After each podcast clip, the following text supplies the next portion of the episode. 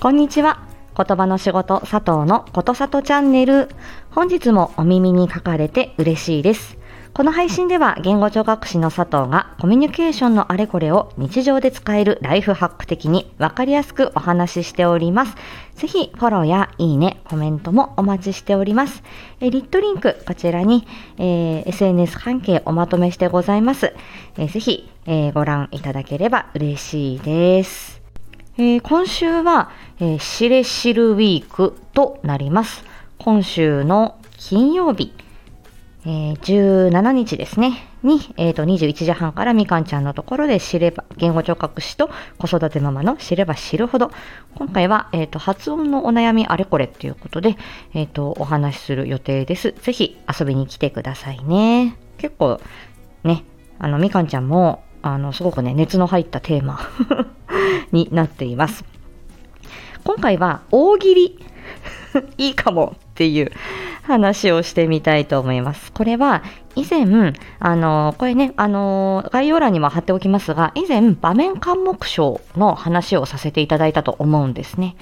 で、あの、場面監目賞っていうのは、そのある一定の、まあ、相手だったり、ある一定の、えー、っと、場面から、えー、少し離れると。例えば家庭では、えー、お話ができるのに家から一歩出ると。学校に行くとなかなかあの声がうまく出ないとか、えー、まあ、ささやき声ぐらいしか出ないとか。まあ、社会不安症の一種だというふうにも言われてますけれども、あのね、とある場面になると、まあ、言葉はね、あの普段喋れているのに、えー、まあ、うまく声が出ない、言葉が出ない、っていうことで、まあ、筆談だったりね、まあ、うなずきとかで、あのー、まあ、反応するっていう方がいらっしゃいます。で、結構、あのー、なんていうのかな、えっと、私は小さい頃そういう傾向があったようですっていうことを、まあ、あの実はそうだったっていう方もいらっしゃったり、ね、ご自分のお子さん、えー、ね、ちょっと高学年、小学校高学年になってきたっていう時に、えー、なかなかその傾向がね、なかなか取れないですとか、えー、まあ、いろんなね、悩み抱える方いらっしゃいます。で、これはきっと、扁桃体っていうね、あのー、そのえっと、感情とか、えー、まあ、情緒を司るような部分が脳みそのですね、えー、その扁桃体がちょっとこう反応がちょっと敏感であるっていうそういう傾向があるんではないかとか、まあ、そういうことが言われてるんですけれども、まあ、なかなか相談できる期間が少なかったりとか、えー、言語聴覚士が、まあ、そこをサポートできるまあ、分野ではあるんですけれども、なかなかその経験も少ない方も、まあ、私含めですね、多いのが現状です。えー、まあ、詳しい情報は、関目ネットというページがありまして、私、あの、その関目ネットさんで出されている本もいくつか持ってるんですけれども、非常にわかりやすいのでで、インターネット上でもですね、あの、いっぱい見られる記事があるので、ぜひ、な、なので、ぜひご覧ください。もじょもじょしちゃいましたね。であの私がその場面場面科目賞のお子さんと,、うんとまあ、接する時に気をつけてることとかをその前回の、えー、危険を感知するの場面科目賞っていう、えー、と配信でお話ししたんですけども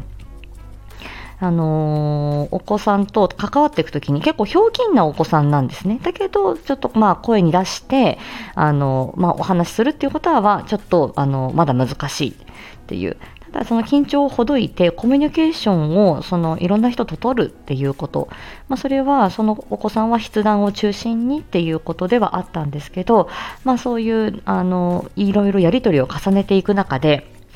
あの私が考えた課題の一つに大喜利がありました。で、まあ、今インターネット上でね調べるといっぱい大喜利のネタがあってあこれだったらあのお子さんと一緒に楽しめるかなみたいなテーマをですねいくつか挙げておいてであのくじ引きアプリがあるんですね。で私はこのくじ引きアプリ結構多用してるんですけれども、まあ、あの数字をねじゃあ1番から10番までランダムに、えーとまあ、あのビンゴゲームのねあのくじみたいに、まあ、ランダムに出します。で、えー、その数字の上限とあとは回数ですね。何回くじ引き引くかっていうことが決められてであのでそれをこうガラガラポンと出して 数字当てあの出てきた数字のテーマで大喜利をお互いやるっていう。であのホワイトボードをお互い持ってですねはい。でできたら入って手を挙げてそのホワイトボードを見せ合うみたいな感じでやるんですけど あの、えっ、ー、と、例えば武井壮の、ね、百獣の王武井壮さんの倒し方を教えてくださいですとか、えー、あとどんな話題があったかな。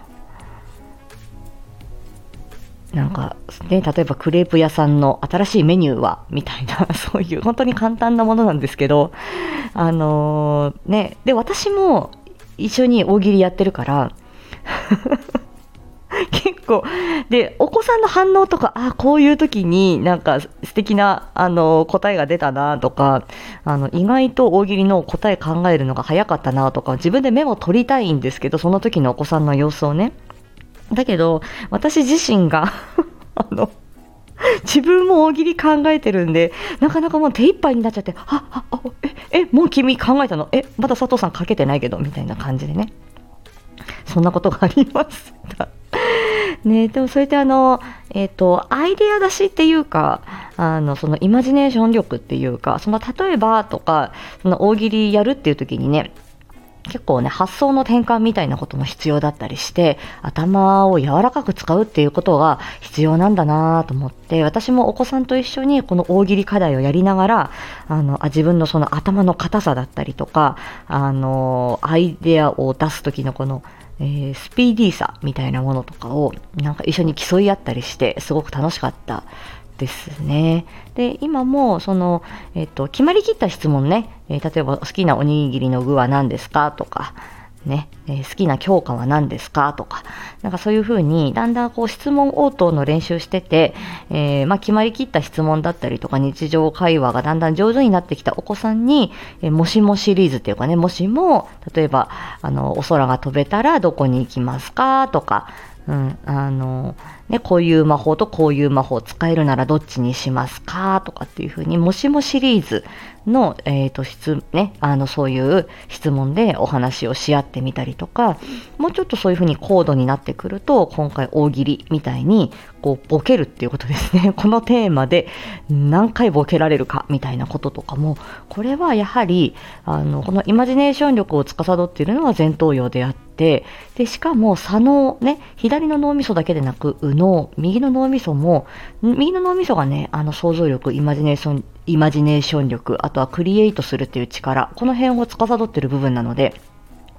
左右の前頭葉をうまく使ってですね、こういうイメージを言語化するっていう時にこっちでえ右の脳みそでイメージ膨らませてこういうような感じかな。それを実際に言語化するっていう時には左の脳みそに頑張ってもらうみたいな感じで結構脳みそフル回転なんですよね。だから、あのー、本当にね、あの、お笑い芸人さん、まあね、大喜利だったりとか、あの、ひな壇でのトークだったりとか、ああいう瞬発力が必要となる、ああいう場面っていうのは、あの、やはりね、皆さんも頭フル回転で、もう、あそこはまあ、職人芸もあるし、本当にセンスもあるし、いや、芸人さんすごいなっていうふうに改めて思いますね。で自分の大喜利力のなさに またあの、ええあの、愕然とするっていうかね、はい。お子さんたちの発想力すごいなーって思って、うん、で私もなんかちょっとでも頭若々しくいたいなと思うと、そういうね、あの若い力、お子さんたちと関わって、お子さんたちのそういう発想力とか、えー、そのボキャブラリーだとか、はい、あの、そういうものにね、あの刺激を受けながら、はい、過ごしている、え、おばさんでございます。ね、若いパワーをオラにくれ オラにくれそんな感じです。